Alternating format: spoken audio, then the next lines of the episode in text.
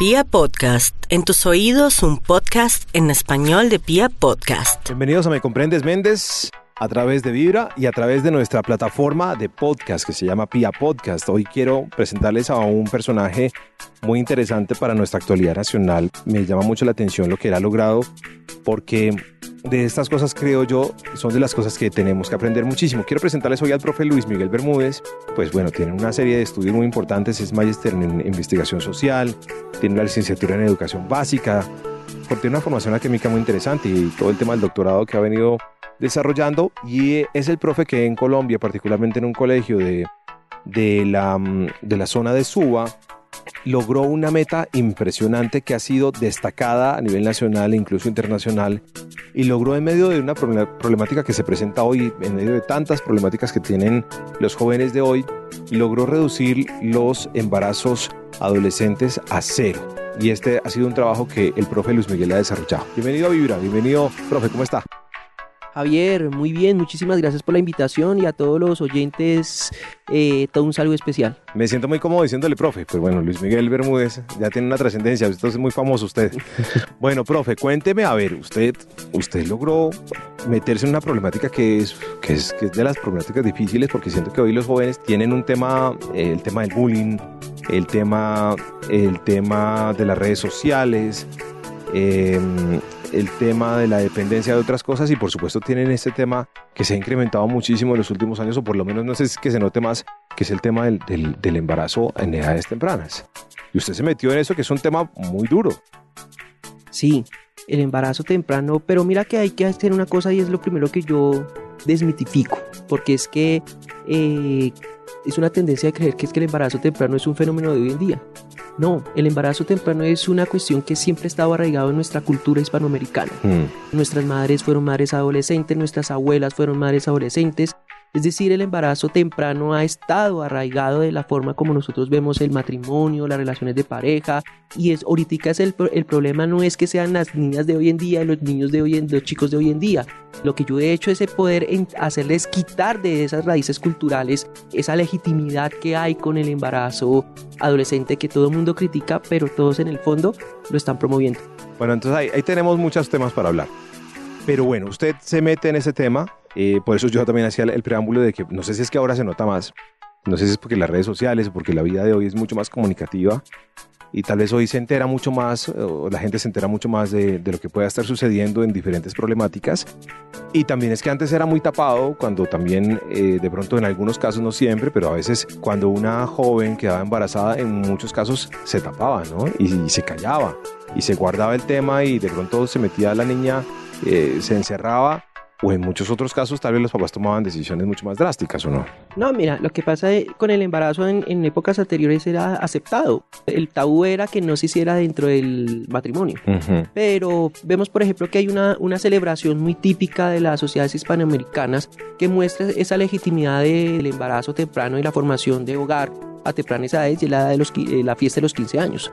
La fiesta de los 15 años eh, antropológicamente tenía el significado de que cuando ya había una niña que estaba en edad de casarse y de formar un hogar, tenía que presentarse en sociedad para que pudiera los hombres eh, solteros poder mirar a ver si ella cumplía los requisitos para poder formar un hogar. Y está todo ese protocolo de que se convirtió de niña a mujer.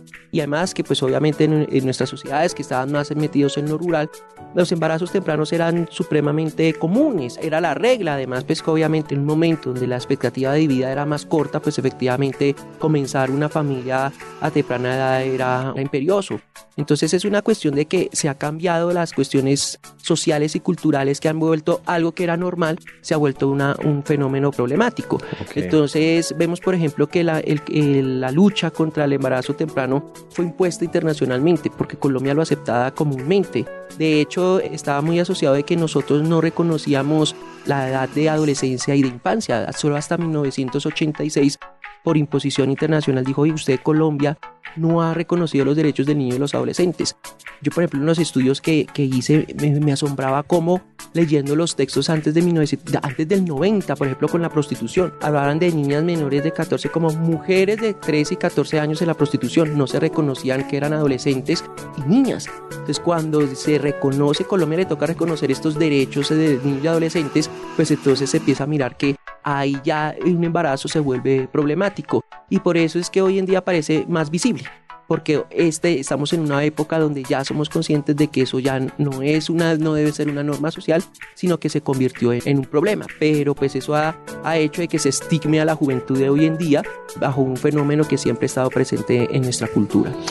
Yo he querido invitar al profe Luis Miguel Bermúdez a esta charla, a, primero para que nos cuente cómo fue el proceso que hizo en el colegio y de eso qué podemos extraer para nuestra vida diaria. Es decir, tal vez nos escuchan muchos padres que están muy preocupados, pues es que son muchas las, las preocupaciones de los papás. Tal vez podemos lograr cosas de lo que usted ha logrado de ese proceso suyo allá en ese colegio, tal vez podemos traer cosas a nuestras casas, a nuestros hogares y alguna enseñanza o algún tipo o alguna cosa práctica nos puede quedar. Y por eso le he invitado, profe, a esta charla quien me comprende Méndez. Bienvenido.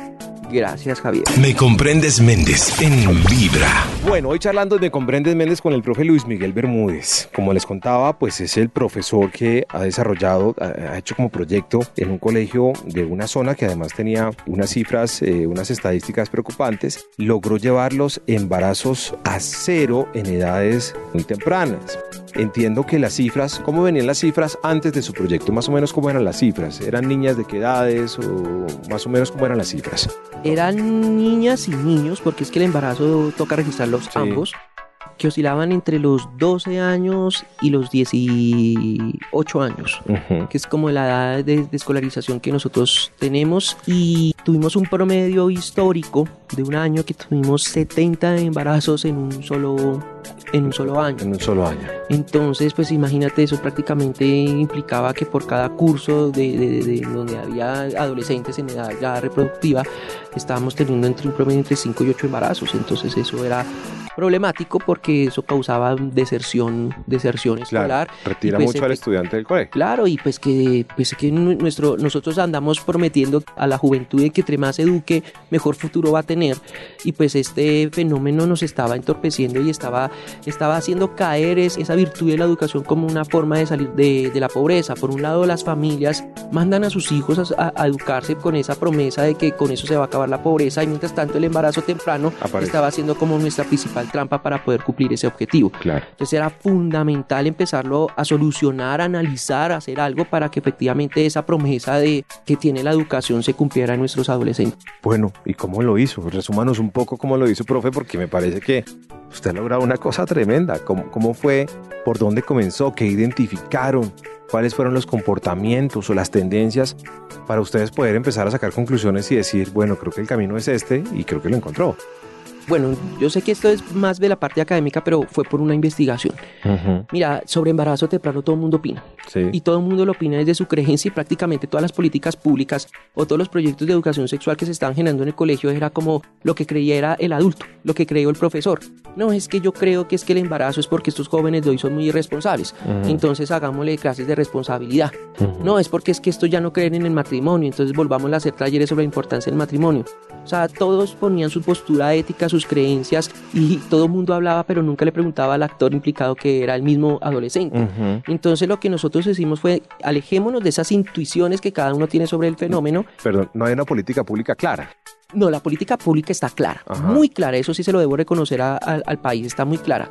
Pero la forma en cómo se interpreta y se aplica por cada institución educativa, eh, cada quien lo hace a su acomodo. Y ahí está el problema, porque la política pública es excelente. De hecho, es una de las mejores de América Latina y del mundo. O que por ese lado no hay, problema, no hay problema, sino la forma en cómo se aplica y los obstáculos que la misma sociedad le interpone porque es que cuando la sociedad se cuenta de la política pública le tiene mucho miedo y lo vemos por ejemplo con las cartillas que se sacaron del Ministerio de Educación hace unos años y que las sacaron de, circulación cuando ni siquiera llegaron al colegio, eh, confundiéndolas con una cartilla que venía de Suecia que no tenía nada que ver con la educación sexual.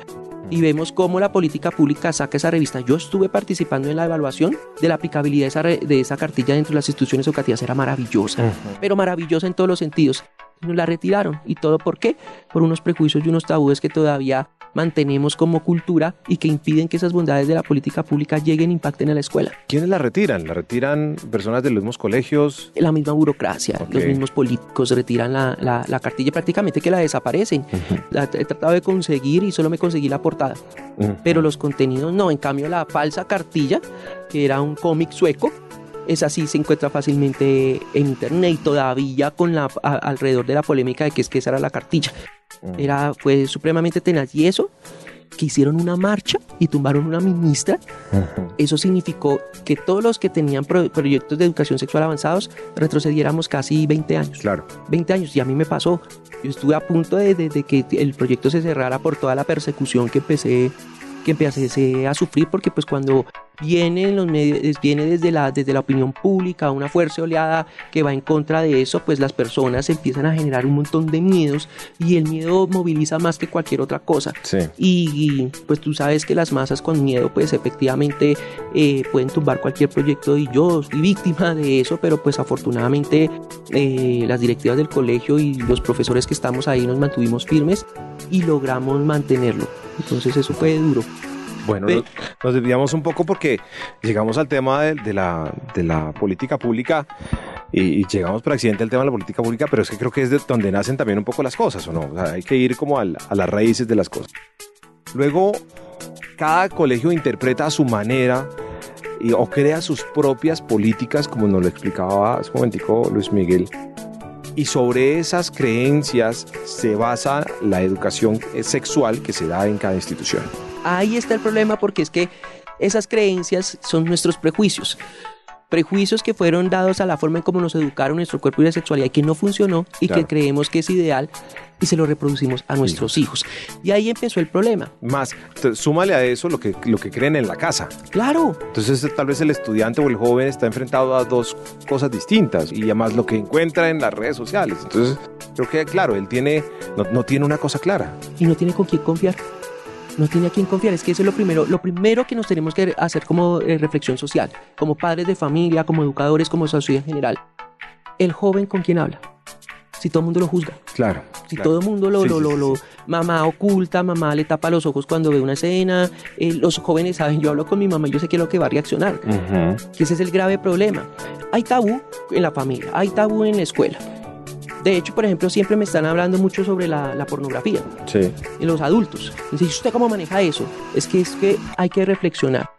Si no nos hablan en la casa, si no nos hablan en la escuela, dejamos un espacio libre de un montón de necesidades que hay que, que, que aprender y se lo dejamos a las industrias culturales. La pornografía ocupó el lugar de la educación sexual que debería tener la escuela y la familia. Ese espacio está vacío, somos por ese miedo al tabú de hablar, dejamos eso ahí a, la deriva y por eso las industrias culturales han colonizado. Yo siempre les pregunto, una relación sexual se tiene que aprender porque tarde que temprano la va, se va a realizar.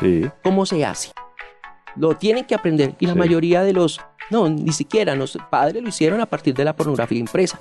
Pero la pornografía ha sido el mecanismo tradicional mediante el cual el ser humano aprende a tener una relación sexual y sabe cómo se tiene. Cuando eso debería ser papel de la familia y de, papel de la escuela, pero cuando se habla de esta manera nos escandalizamos. Claro. Y entonces ahí está la pornografía que lo colonizó y prácticamente nos rasgamos las vestiduras cuando nosotros mismos somos responsables al respecto. Me gusta que estemos hablando de todos los antecedentes porque creo que hay que analizar la cosa desde, desde el fondo Abrazo. Vamos a ponerla a intentar ponerla en práctica, sino que cada vez nos encontramos más antecedentes que son importantes. Hoy estamos con Luis Miguel Bermúdez, el profe que en Bogotá, en Colombia, ha desarrollado un proyecto que ha llevado a cero embarazos las cifras que venían, las estadísticas que venían muy altas en jóvenes de muy temprana edad. Ya regresamos a Me Comprendes Méndez. Me Comprendes Méndez en Vibra. En Me Comprendes Méndez hoy invité al profe Luis Miguel Bermúdez, una persona que además ha recibido una serie de reconocimientos muy importantes por toda su creatividad y su genialidad en torno al asunto de llevar a cero embarazos no deseados, pues el tema de, los embarazos en edades tempranas. Bueno, profe, a ver, le quiero preguntar una cosa. Yo entiendo que hemos analizado los antecedentes que son muy importantes y quiero tratar de irme un poquito más rápido a la puesta en práctica, a ver si lo podemos lograr. Pero pues entiendo que los antecedentes todos son importantes. Todo lo que nos has dicho hoy, claro, me hace incluso a mí caer en cuenta de una cantidad de cosas que, hemos traído en, en, nuestra cabeza y una serie de problemáticas que hemos traído nosotros, no los jóvenes de hoy, sino nosotros mismos. Bueno, y entonces cuando tú ves estas cifras, estas estadísticas, que en un año tienes 70 embarazos en edades tempranas, entonces tú haces una investigación. Y ahí en esa investigación empezamos a tener una radiografía de la problemática en nuestra institución y logramos identificar las situaciones de riesgo del embarazo adolescente en los colegios públicos. Y cuando tú ya tienes esa, esas situaciones de riesgo identificadas, simplemente tienes que buscar estrategias para abordarla una a una. Y ese fue el éxito que nosotros tuvimos. Por ejemplo, lo primero que, que entendimos y que estaba mirando, todo el estado del arte de la educación sexual de todo el mundo nos, nos dado unas recomendaciones que era igual en Colombia que en China. Y era, por ejemplo, que la problemática es que en el tabú siempre se ha generado la educación sexual como un taller, un taller de simplemente enseñar a los jóvenes las enfermedades y los métodos para prevenirlas. Pero eh, son talleres que se hacían dos veces al año o que en el año escolar del estudiante, cuando todas las investigaciones y los diagnósticos decían hay que generar que la educación sexual sea una materia permanente desde que, desde que se entra en el preescolar hasta que se termina el ciclo de formación escolar. Nadie se atrevía, nosotros lo hicimos. Convertimos la, ciudadanía sexual en una materia obligatoria dentro del plan de estudios, al menos de los cursos donde más estaba la problemática. ¿Cómo se llama la cátedra? Ciudadanía sexual. Ok. Lo colocamos porque estaba la problemática, es que eso no se puede agregar otra materia cuando ya está completamente copado el, horario. Entonces lo que nosotros hicimos es coger dos materias que son obligatorias, que es ética y religión, pero que prácticamente se estaba volviendo a impartir la ética según el profesor y la religión mayoritaria, lo cual eso va en contra de la constitución. Y entonces hicimos como un consenso en el colegio, ¿por qué no cogemos esa materia y, le, y transformamos su currículo para generar eh, reflexiones éticas dentro del, eh, o dilemas éticos que nos están sucediendo nosotros como institución?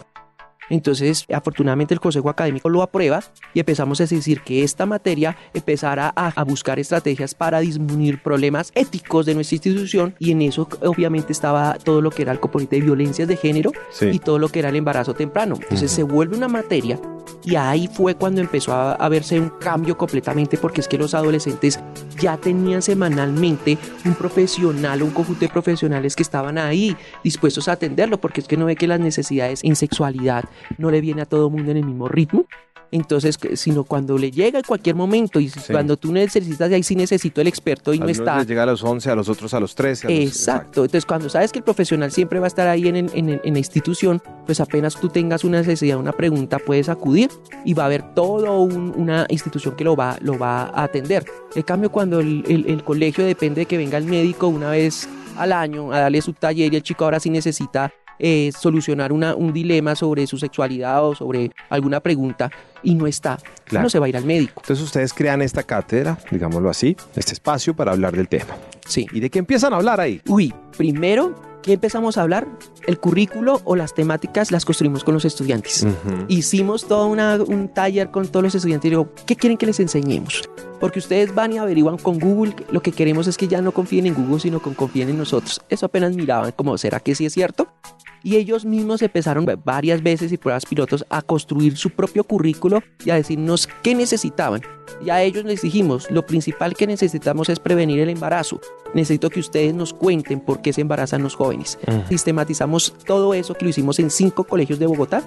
Y cuando leímos era claro, el adolescente tiene muchísimo más claro las causas de por qué se han embarazado sus amigos y sus amigas que nosotros los adultos. Y no tienen nada que ver con las creencias que tenemos nosotros los adultos, que siempre es a culpar al, al joven. Claro, nos es dimos cuenta. Es que la palabra juzgar, usted la dijo algo muy claro, es muy fuerte, es muy fuerte y no permite nada. De hecho, fue lo primero que erradicamos. Claro juzgar.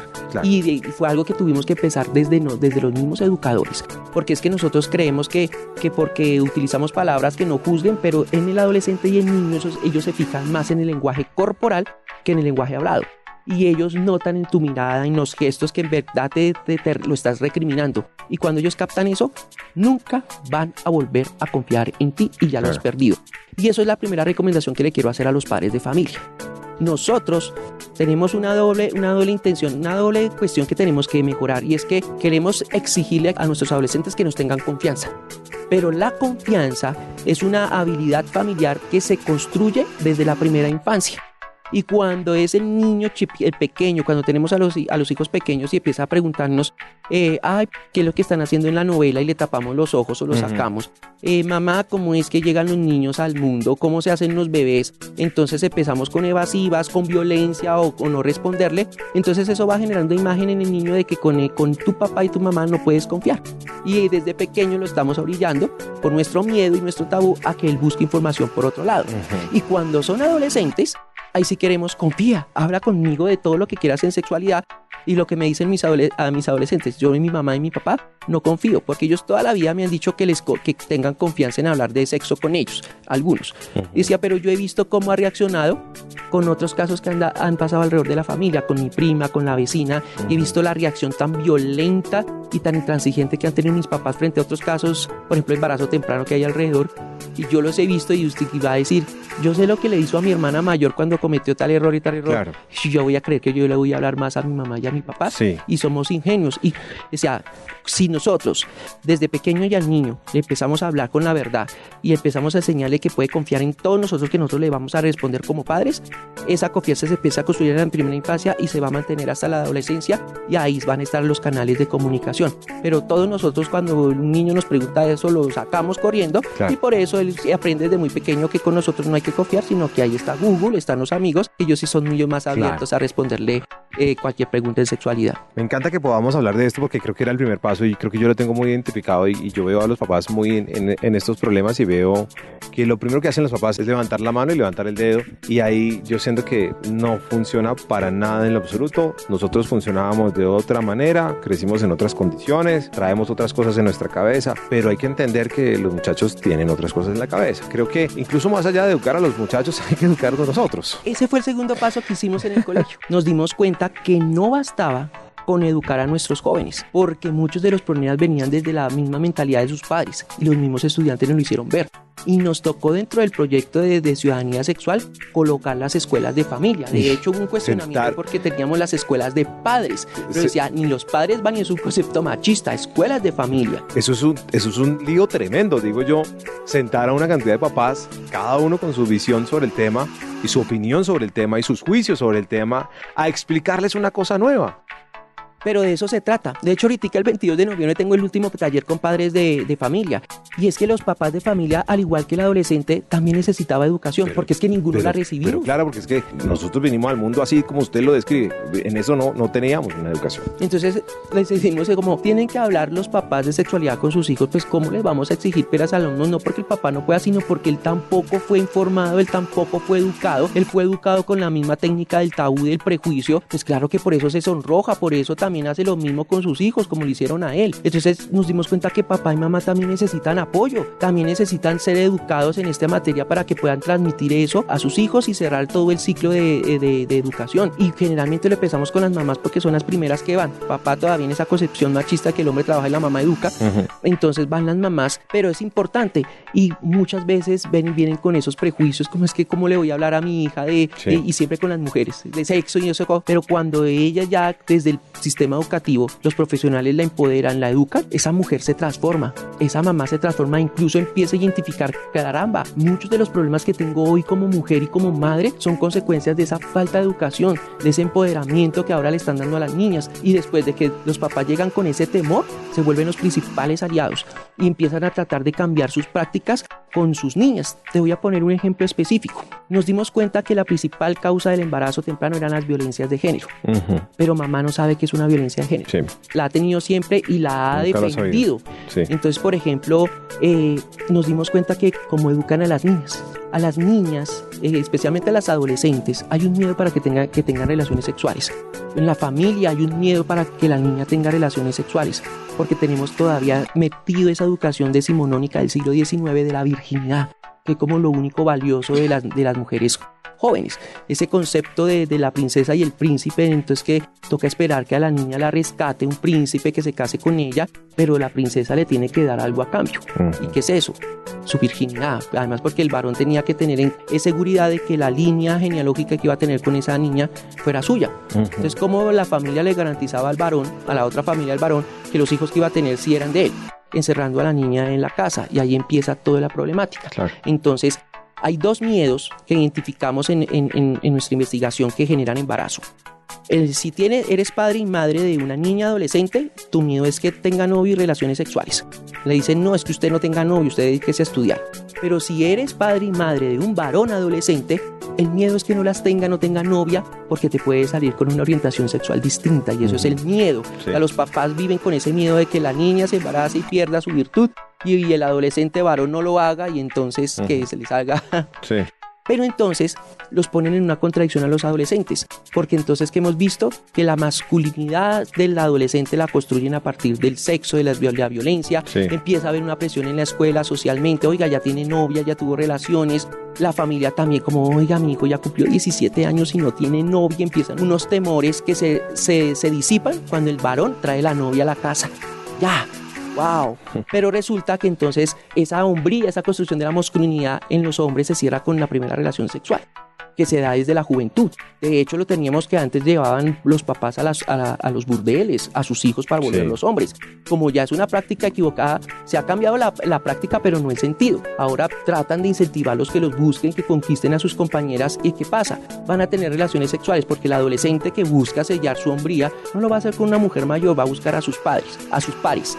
Y cuando tiene relaciones sexuales, ambos, la niña adolescente y el chico adolescente, en la familia del varón, hay una tranquilidad. No, te cuidaste bien, oh, tranquilo, tata, pero es como mi campeón ya se volvió hombre. Pero en la niña, ¿qué le van a decir en la casa? Sí, claro. Ella le va a caer toda la Es lo uno y lo otro y lo otro y lo otro. Y eso es una violencia, porque si el varón se volvió hombre, pero para volverse hombre, sí, fue en todo en detrimento de lo que se ha construido para lo que es ideal para la niña. Entonces, ¿qué hacen los papás, por ejemplo, para cuidar esa virtud sexual de las, de las chicas? No les hablan de sexo. Claro. ¿Por qué? ¿Para qué? Como me dice, profesor, pero es que porque luego le va a hablar planificación a mi hija si es que ya no está en edad de eso. Pues claro, todavía no está en edad de trabajar ni de trabajar, pero le estamos preparando para que trabaje. Entonces, este, puede que no esté en edad, según tú, pero ese es otro mito y otra cosa que hay que desmontar, que es que, no sé, que ellos van a tener relaciones sexuales hasta cuando se casen. Entonces, no les hablan de sexualidad y les dicen desde muy pequeñas, cuídense, cuídense, cuídense, pero cuando una niña va a cuidar, como me dijo un estudiante, sí, yo le voy a decir a mi mamá, mamá, ya tuve mi susto, me lleva a la EPS a planificar, no lo va a permitir. Claro. Va a haber violencia a partir de eso. Entonces, el problema es que todo el mundo cree que la mejor manera de educar sexualmente y evitar los embarazos es seguir con el modelo de la abstinencia. Sí, y no hablar del tema. No, y no hablar del tema. Abstinencia en lo sexual y abstinencia en la información, abstinencia en todo lo que tiene que ver en, la parte de la educación sexual. Y ahí tenemos las consecuencias. Bueno, aquí hemos analizado ya un poco los primeros pasos que ustedes han dado y que, y que el profe pues fue el primero en diseñar y haciendo un resumen pues hombre, crearon una cátedra, crearon una confianza con los estudiantes, permitieron que ellos libremente les contaran una serie de cosas que seguramente nosotros los grandes no vemos, pero que ellos las viven todos los días y luego se pusieron en una tarea muy difícil que es hablar con los propios papás. Vamos a regresar en un momento para que continuemos hablando con Luis Miguel Bermúdez, hoy el profe que ha desarrollado todo este proyecto de llevar eh, a cero embarazos eh, la cifra de, pues de una serie de cifras que para muchos siguen siendo preocupantes. Así que regresamos en un momento, me comprendes Méndez, para seguir dándole como tips. Lo que pretendo es darle tips a nuestra audiencia de cómo podemos lograr en nuestras casas, en nuestros hogares, no solamente lograr la cifra en cero, sino pues tomar las cosas como tienen que ser, creo yo, y hablar las cosas como tienen que ser. Ya regresamos a Me Comprendes Méndez. Me Comprendes Méndez en Vibra. Bueno, profe, después de todo este proceso que ya nos has contado, entonces crean la cátedra en el colegio, hablan con los hijos, hablan con los padres y crean un vínculo de confianza muy importante. Ahí había palabras, como tú decías, claves ahora que no se le pueden decir a un joven, que son esos vínculos de confianza que tal vez no, que por supuesto casi no existen con los papás en, la mayoría, creo que el porcentaje es muy alto. Y empiezan los jóvenes a soltar una serie de cosas que ustedes empiezan a tomar para ser parte de una investigación. Exacto. Cuando ya no los logramos, porque creo que fue la, la etapa más difícil que verdad confiaran en nosotros, que no los íbamos a traicionar, fue cuando nosotros les dijimos es que nuestro enfoque va a ser el enfoque de derechos la, en nuestra materia de ciudadanía sexual se aleja del enfoque preventivo, biologista y abstencionista tradicional y se enfoca en reconocer los derechos sexuales y reproductivos que son totalmente negados en esta sociedad y que ahí estaba el problema, porque es que los derechos sexuales y reproductivos se firmaron en 1994 en el Cairo, en la conferencia de, conferencia de poblaciones y pues fue para analizar toda esa problemática del mundo el embarazo, las violencias hacia niñas y se crea estos derechos sexuales y reproductivos en el mundo para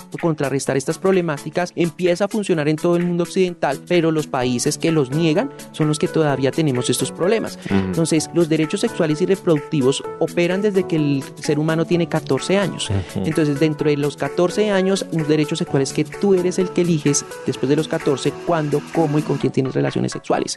Y también te dice el derecho sexual y reproductivo de que tú a los 14 años puedes acceder a todo el servicio de salud en salud sexual y reproductiva sin compañía de padres de familia.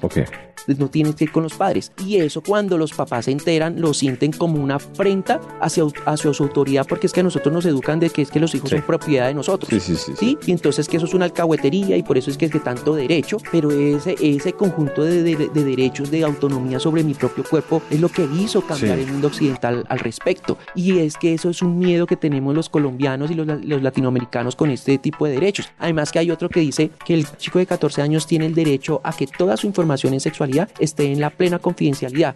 Como a nosotros nos han educado que menor de edad todo se lo contemos a los papás y más si están en el sistema escolar. Y eso ha sido uno de los principales inconvenientes que he tenido. ¿Y por qué no me contó, profesor? No, porque no ve que la intimidad de tu hijo y que ya es mayor de 14 años, pero es que yo soy la mamá y la mm. papá. Ahí sí, eres mamá, si eres papá, pero pues estás viendo que, que tú estás viendo, el, tu hijo está viendo que tú lo estás viendo como una propiedad y de un trompo que puede poner y quitar y él es un ser humano. Hay una, por eso es que no hablan. Hay una creación de conciencia, hay una creación de conciencia de los derechos que cada persona tiene, que eso es una creación de conciencia que no existía y era el hecho de tener la decisión de decir cómo, cuándo y dónde y con quién, ¿cierto? Eso no existía. Eso era, antes creo que era el día que me toque y como me toque. O lo que diga mi mamá mi papá. Sí. Especialmente mi, a las mujeres. Sí. Usted, Dios prácticamente es la que le busca el, el marido y eso pues eso va en detrimento de, eso son unas prácticas que todavía tenemos en la cabeza y que se las hemos querido incorporar a, nuestros hijos. Por ejemplo, dirían, no, ya hoy mi hija escoge su novio, pero ¿cuántas veces tú te lo, lo sacaste de la casa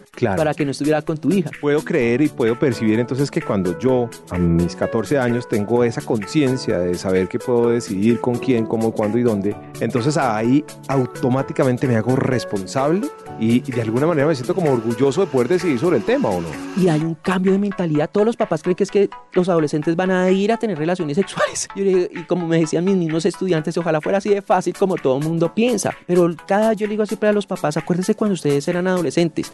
¿Será que era fácil? A nosotros nos educan con un montón de miedo. Los adolescentes son muy seguros de su propio cuerpo. Antes de tener una relación sexual están como, como conquisto y le digo a la niña que me gusta. Y, lo, y todos la, la, gente cree que es que el varón ya es, va, no, él tiene susto el adolescente como, mire, profe, es que yo no soy tan atractivo como, como él y en pronto no, no me acepta, me dice feo, o qué sé yo. Y hay un montón de miedos en los cuerpos de los adolescentes, un montón de miedos a partir del discurso con los que los han educado, que pues eso va, va que son cosas que tienen que primero superar antes de tener una relación sexual, pero el adulto cree que entonces que porque se le habla de educación sexual o porque el adolescente tiene el acceso al preservativo es que ya va a ir a tener relaciones por montón. Y los mismos estudiantes me dicen eso es una falta de respeto hacia nosotros Funciona automáticamente la creación de esa conciencia sobre esa sensación de despertar, porque es que la sensación de despertar es muy fuerte. Yo creo que cuando yo, yo regreso mi cabeza a los 14 años y ese despertar es muy bravo, porque empieza uno a sentir una serie de cosas que uno pues ni se imaginaba y eso empieza a existir y eso empieza, eso empieza a, darse y empieza a notarse. Entonces funciona automáticamente sobre ese despertar también. Es decir, hay un tema de conciencia y un tema sobre, sobre lo físico. Claro, mira, eh, la organización de la, de la organización de la mundial de la, de la salud y la UNESCO también en cuanto a la parte de la infancia reconoce que la sexualidad tiene cuatro funciones: una función erótica, una función reproductiva, comunicativa y afectiva. Pero nosotros los hispanoamericanos solo nos hemos enfocado en la, en la reproductiva. Sí. No, la reproducción, la reproducción. Y toda la, la educación se ha, se ha, enfocado en ese aspecto. Y no reconocemos que la primera relación sexual se hace no porque queramos ser padres y madres, sino porque queremos experimentar la dimensión del placer. Esa que a los jóvenes se le niega completamente.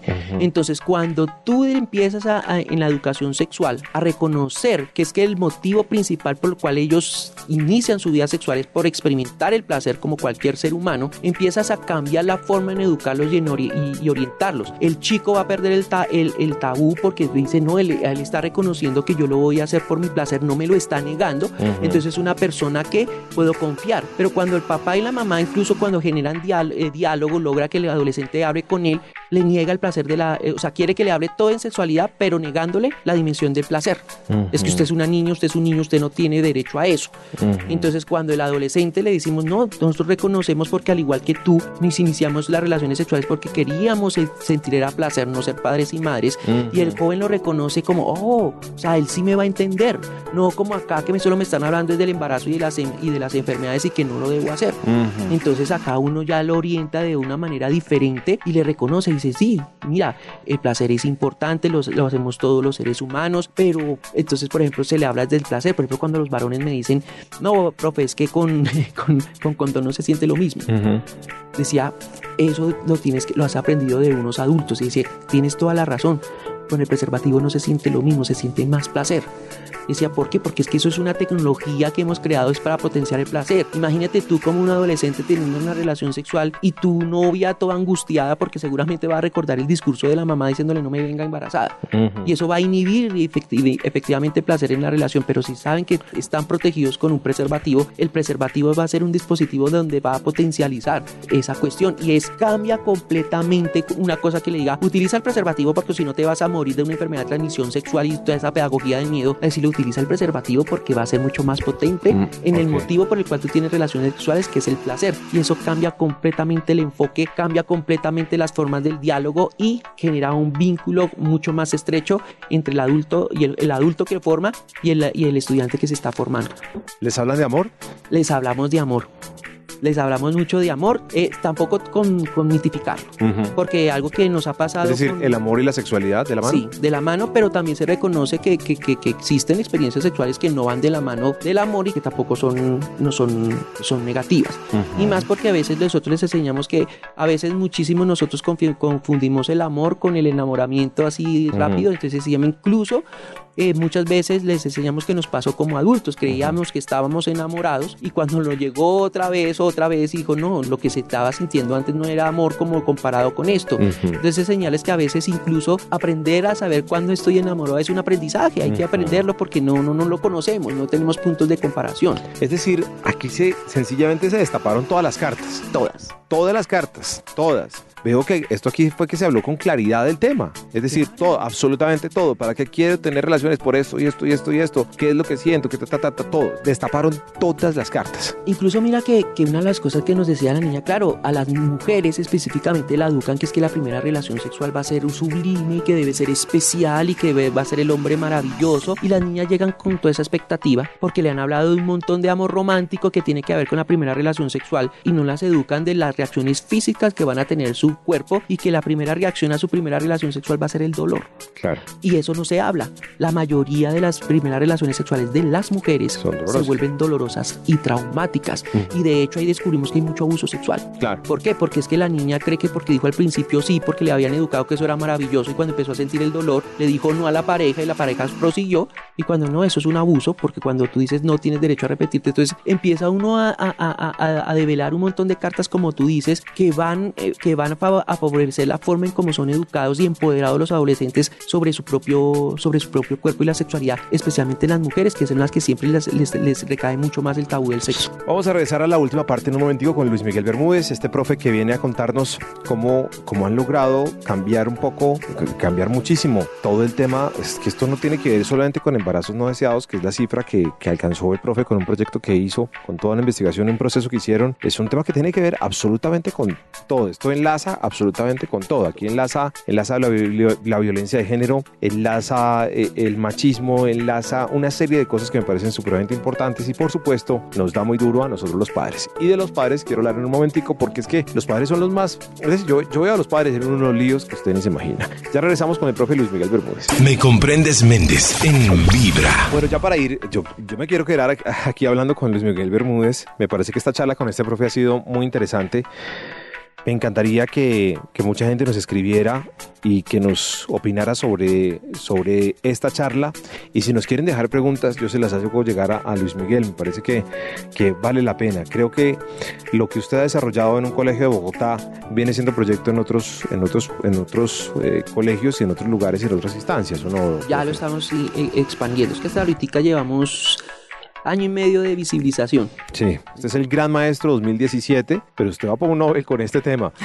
Venga, a ver, hemos explorado un poco la mente, digo yo, la cabeza y, el cuerpo de los jóvenes, de, cómo, cómo empiezan a crecer y cómo empiezan a enfrentarse hacia todos los temas de sexualidad.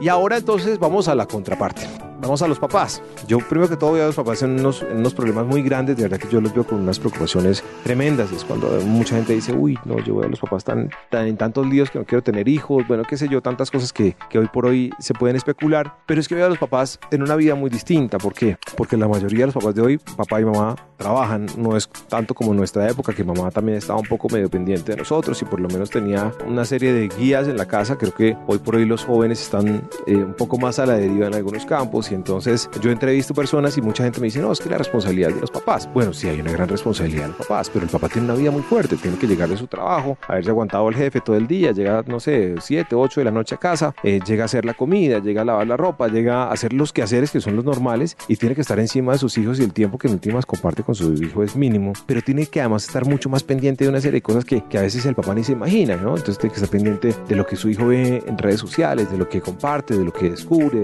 etcétera, etcétera. Y creo que a los papás les toca una problemática, o, les, toca les toca el tema mucho más allá de, de cómo nos tocó a nosotros. ¿Cuáles son esos consejos o esos tips para los papás? Ya hemos visto aquí que, que abordar el tema y abordar el tema de la confianza con, con sus hijos desde edades muy tempranas es supremamente importante. Pero bueno, digamos que ya me cogió esto a los 12, 13 años con un hijo de 12, 13, 14, 15 años que ya lo tengo grande y ya estoy montado en este tren. ¿Ya qué hago? Mira, lo primero es tú intentar, porque me tocó a mí como profesor, porque es que yo también tengo todo, tenía un montón de prejuicios en la cabeza que también me tocó desmontar. Y es lo primero que yo le aconsejo a los papás. Desmontes en sus prejuicios. Y el primero que deben hacer para que esto funcione es no se enfoque en educar en sexualidad a su hijo para que no tenga relaciones sexuales. Gravísimo error, porque todos los papás lo que quieren es que los, tus hijos eviten las relaciones sexuales. Eso es algo inevitable. Y por más que tú digas que es que yo sé cómo es mi hijo, mi hija, mire, yo soy profesor y les digo que son dobles personalidades. Tu hijo se comporta completamente diferente cuando está frente a ti como padre y madre y como cuando está en el colegio o en otros espacios. Y así nos comportamos todos los seres humanos. Somos seres humanos de máscaras y nos ponemos una cada vez en el, dependiendo del contexto. Entonces, por favor, si van a hablar de sexo, de sexualidad y sexo con sus hijos, eh, despréndese de ese, de ese sentido de que es evitarlas que las tengan, porque ahí empieza el grave error. Ahí ya empezamos con el pie equivocado. ¿Mm? Es sentarse y decirle, yo sé que algún día esto va a pasar. Eso va a pasar. Pues aprende. Exacto. Y también con las niñas, porque es que cuando son hijos varones eso es mucho más fácil. Claro, porque como el varón sí puede tener todas las relaciones sexuales y nadie le va a decir nada, pero la niña sí la que le va a caer todo el peso de la discriminación y señalamiento. No, papá. El segundo paso es que le hables por igual como le hablas a tu hijo varón, le hables a tu hija mujer. Son seres humanos, no que porque ser mujer entonces necesita más protección que no, ¿sí? Tienes que hablar con tus, con tus hijas igual como hablarías con tus hijos eh, varones. Y hablar de sexo responsable, no de que no los tenga, porque es que eso, eso no, le, no, no, necesita, necesita es cómo eh, tener una sexualidad sana y responsable. Eso es lo que tienen que empezar. Se lo, pregunto, se lo pregunto y hago un poquito de incisión ahí porque vea, yo no voy muy lejos, yo veo ejemplos cercanos, pero veo por aquí cerca. El tema de un papá y una mamá son separados, además son separados. Y se dan cuenta que su hija comparte fotos ya ligerita de ropas por, por redes sociales con otros chinos, toda la vaina, todo el rollo. Y se prenden las alarmas de una manera impresionante. Pero en últimas veo que toda la familia corre, todos gritan, señalan, juzgan, se le trata duro, en este caso a la niña se le trata muy duro. Ella en últimas siento que les gana la partida y que les sale adelante a todos y a ninguno le hace caso y termina hasta manipulándolos.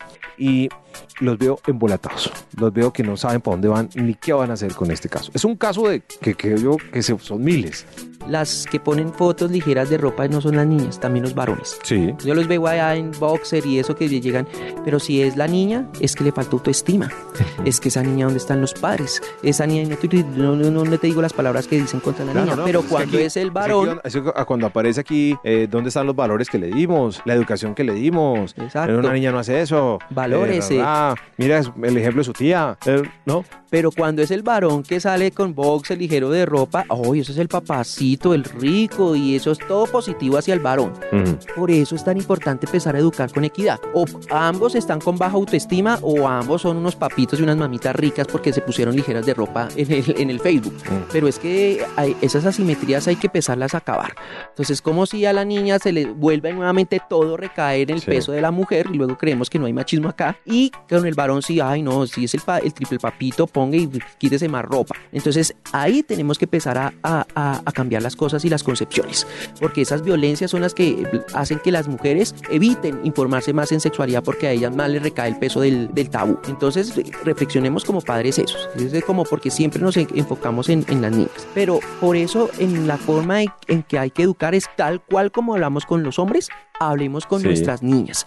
No, no es que creamos que es que las niñas son, son más, más proclives y más. No, eso, eso, eso es machismo. Y en vez de crearles un discurso de, señorita, ¿usted cómo fue a hacer eso? ¿Usted qué se cree? Es decirle, venga para acá. Yo sé que algún día esto va a pasar. Quiero que te prepares para el día que tú decidas, el día en que tú decidas hacerlo. Sí, tal vez es un poco así. Tal cual, así es. Eso es como eso. Todos vamos a tener relaciones sexuales. Y decía, te voy a preparar para que sean relaciones sexuales placenteras y que el placer está muy ligado a la seguridad. Y decía, te voy a enseñar cómo protegerte, cómo evitar una enfermedad de transmisión sexual y cómo evitar un embarazo. Y ahí está el problema. Cuando una adolescente le dice a su mamá o se enteran que quiere utilizar un método para evitar un embarazo, pues, se vuelve ese método de planificación se le convierte a la adolescente como la expresión pública de que ella es sexualmente activa. Y cuando eso pasa, sobre ella va a recaer un montón de señalamientos y discriminaciones. Hasta las mamás de las amigas, aléjate de ella porque ella ya, ya empezó y es un mal ejemplo ejemplo. O sea, entonces vemos cómo en esta sociedad la adolescente que tiene inició su vida sexual se vuelve una mujer de segunda categoría. Y eso empieza a ser patrocinado desde las mismas familias.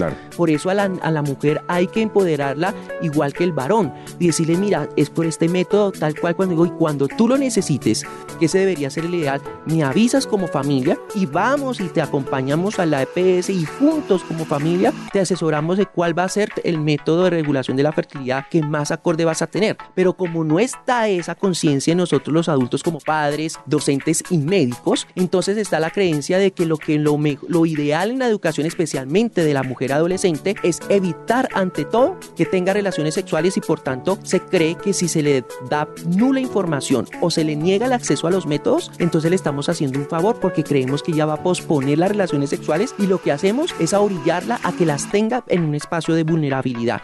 Y nos pasa, por ejemplo, cuando logramos en nuestra institución educativa, y esa es la, la, última parte del éxito que nosotros tuvimos, cuando ya logramos que vinieran en pareja el chico y la chica a decir, profe, nosotros ya iniciamos las relaciones sexuales y con sus clases nos dimos cuenta que ya tuvimos un susto y no quiero otro y queremos empezar un plan. No la niña que me venga, sino ambos como pareja. Entonces me empezaba a decir, profe, ¿qué tengo que hacer? Y yo, pues saca tu cita una EPS.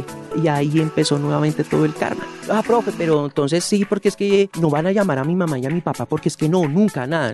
No, no, no, ellos tienen que tener el, derecho a la confidencialidad y tú puedes acceder al servicio. Y cuando llaman, el primer condicionamiento, especialmente si es una mujer adolescente, es sin su mamá, no le doy la cita.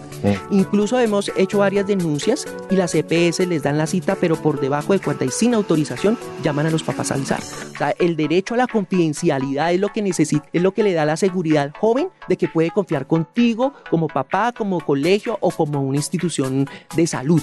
Pero cuando tú le vulneras es el derecho a la confidencialidad porque lo crees inferior a los demás o como un sujeto tutelado y no de derechos, entonces ahí rompes esa cuestión del derecho como seres humanos. Porque todo el mundo creemos que los adolescentes no deben tener derechos y más en la parte de sexual y reproductiva. Y cuando nosotros empezamos a ver todas las trabas que le ponían las EPS a, la, a, a los adolescentes para poder acceder a los métodos, especialmente a las mujeres, y cuando empezamos incluso hicimos un ejercicio pedagógico en el que los chicos tenían que comprarme preservativo y registrarme todo el suceso en un diario de campo. Los juzgaban. Decían las estudiantes cuando fui a pagar el preservativo en la caja, la gente de atrás me miraba de arriba abajo y decían que menos mal su hija no era igual que yo. La señora de la caja me miraba de arriba abajo, el señor de la droguería me decía que estaba muy pequeña, que porque no me dedicaba a estudiar. O sea, todo mundo se metía y entonces eso generaba en los adolescentes un miedo, se sentían intimidados, avergonzados por planificar y tener prácticas de sexo seguro.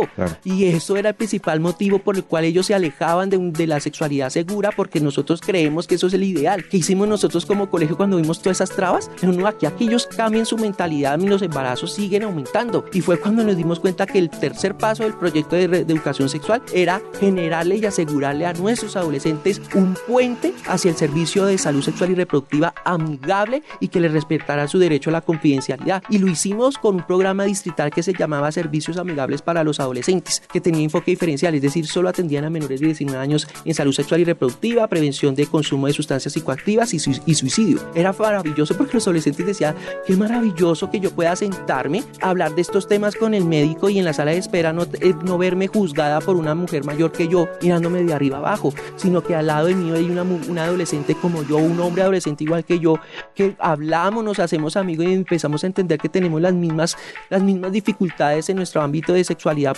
precisamente porque somos víctimas de un mismo sistema. Y con eso, cuando empezamos a garantizar esos puentes entre educación y salud, ahí fue cuando empezamos a ver esa reducción tan dramática del embarazo temprano hasta tal punto que ya lo tenemos, lo tenemos controlado, tenemos la, la, la fórmula. Y cuando algo nos falla, ya sabemos por dónde tenemos que eh, fortalecernos. Entiendo. A medida que usted habla, me surgen más preguntas, pero, pero no podemos alargarnos más. Pero bueno, em, yo le agradezco mucho que comparta este espacio con nosotros porque veo que ese proyecto suyo está funcionando de maravilla. ¿Usted da charlas? Eh, sí, le pregunto por qué.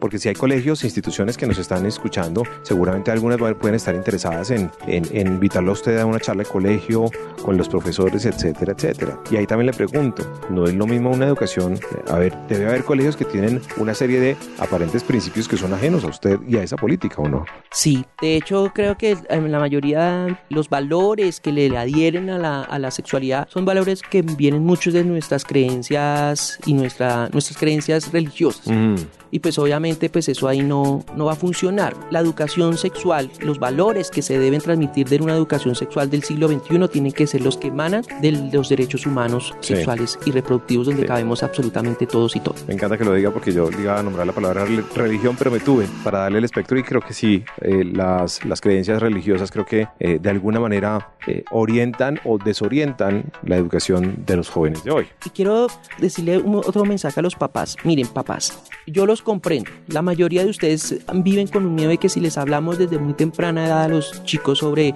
sobre sexualidad, van a tener relaciones sexuales mucho más rápido. Primero, quítate el, prejuicio porque eres tú, papá y mamá y adulto, que cuando hablas de sexo y sexualidad, lo primero que tú te imaginas es la genitalia. Cuando vas a las clases de ciudadanía sexual, te das cuenta que lo último que tocamos es la genitalia porque la sexualidad es integral y aborda múltiples cosas del ser humano mucho más allá de las relaciones sexuales. Es decir, nosotros somos los que tenemos el tabú. Y segundo, hay una, eh, ese miedo de que si se les educa desde muy pequeños, entonces eso va a ser contraproducente, lo tienen muchos padres alrededor del mundo. Por eso la UNESCO hizo desde hace 20 años una investigación en el cual empezó a hacer un, un comparativo entre los países que tienen una educación sexual muy, muy floja versus los países que ya lo incorporaron desde tempranas edades y empezaron a hacer la observación de cómo fue la formación en sexualidad de esos chicos y ver cómo fueron las consecuencias en su vida adulta. Ya por fin salieron los resultados porque fue una investigación supremamente larga que está publicada y los resultados fueron contundentes. Aquellos países que no han incorporado una educación sexual temprana, como Colombia, siguen teniendo graves problemas en todo lo que tiene que ver con salud sexual reproductiva, embarazos tempranos, violencias de género, feminicidios, múltiples parejas sexuales que van muy ligados también a, a las enfermedades de transmisión sexual. En cambio, los países que tienen desde el preescolar la educación sexual, se demostró que en su vida adulta no solo fueron los que más pospusieron la edad para la primera relación sexual, sino salieron otros resultados que no estaban contemplados como que durante toda su vida adulta fueron los que menos parejas sexuales tuvieron, porque fueron formados no solo de que evita, evita tener relaciones sexuales, sino en una forma diferente de pensar la sexualidad y al ser humano. Y efectivamente son los que tienen mejores resultados. Entonces ya desde el punto de vista del método científico, ya hay una investigación seria de una institución seria y reconocida por todo el mundo que le dices, papás, mamás, no teman. Ya demostramos que hablar de sexualidad desde pequeños funciona y muy bien. Profe, si yo soy un padre común y corriente, ¿le puedo escribir alguna parte? Si soy algún colegio, ¿le puedo invitar a alguna parte? ¿Lo puedo consultar? Claro que sí. Mira, de hecho ya lo estamos haciendo. Algo que, que, que las mismas dinámicas del trabajo me empezó a dar cuando empezaron a ir a mi institución a, a pedirme charlas, a mirar cómo podía extender el, el, trabajo. Entonces, pues eso fue como una necesidad que empezamos nosotros a ver en el colegio y a, le empezamos a atender. Entonces, para todos los que quieren de pronto preguntarme o mirar cómo me pueden contactar, me pueden buscar por Twitter en arroba arroba L-U-I-J-M-I Bermúdez, Luismi Bermúdez, es como Luismi, pero en vez de una S y una J. Eh, o me pueden también buscar en mi Facebook bajo mi nombre completo, Luis Miguel Bermúdez Gutiérrez. Tiene que ser Bermúdez Gutiérrez o si no entran al Facebook de mi papá. ya, ya, nos pasó. Entonces, Luis Miguel Bermúdez Gutiérrez, ahí está mi Facebook. De hecho, la mayoría de la gente me contacta por ahí, me dejan un mensaje por Messenger, que es directamente por Facebook, y yo les digo, a veces me demoro porque es que me llegan muchísimos mensajes y me demoro muchísimo en contestarlos. Pero yo soy consciente de que poco a poco voy, voy respondiendo y voy tratando de, de solucionar las inquietudes que tengan. Entonces, arroba Bermúdez en Instagram y en Twitter y Luis Miguel Bermúdez Gutiérrez, así me encuentran en Facebook y ahí me pueden mandar sus mensajes, sus preguntas y yo voy contestando. Sí, hago conferencia, hago charlas, incluso ahorita me alié con dos emprendimientos sociales que se llama uno Tirando por Colombia, es una campaña también para promo, para poder facilitar la extensión del proyecto que nosotros implementamos con éxito en el colegio y con insistencia trabajamos todo, que es la otra parte que casi no se habla, pero que fue también muy fuerte en el proyecto, que fue la parte de la prevención de los abusos sexuales y la atención a sobrevivientes de abuso sexual. Entonces, con IDA insistencia trabajo esa parte del abuso sexual y con Tirando por Colombia eh, me facilita poder extender este trabajo a otras instituciones de, eh, del país. Muchas gracias entonces a, a, Luis Miguel Bermúdez, el Gran Maestro 2017, y a todo su equipo, porque a Juan Andrés, a toda la gente que viene desarrollando junto a usted todo este tema, lo quiero invitar para muchas cosas más. Espero que lo pueda consultar más seguido, profe. Muchísimas gracias por estas iniciativas y por hablar de estos temas que han sido tan difíciles de tratar durante tanto tiempo. Eh, Javier, no, yo aquí complacido y cuando necesites hablar sobre temas de educación, sobre sexualidad, aquí estoy dispuesto porque creo que los medios de comunicación también son una muy buena plataforma para educar a las personas. Simplemente es traer a la persona más pertinente e idónea para hablar del, del tema, entonces yo estoy aquí dispuesto. Muchas gracias. Bienvenido siempre aquí a Me Comprendes Méndez. Me Comprendes Méndez en Vibra.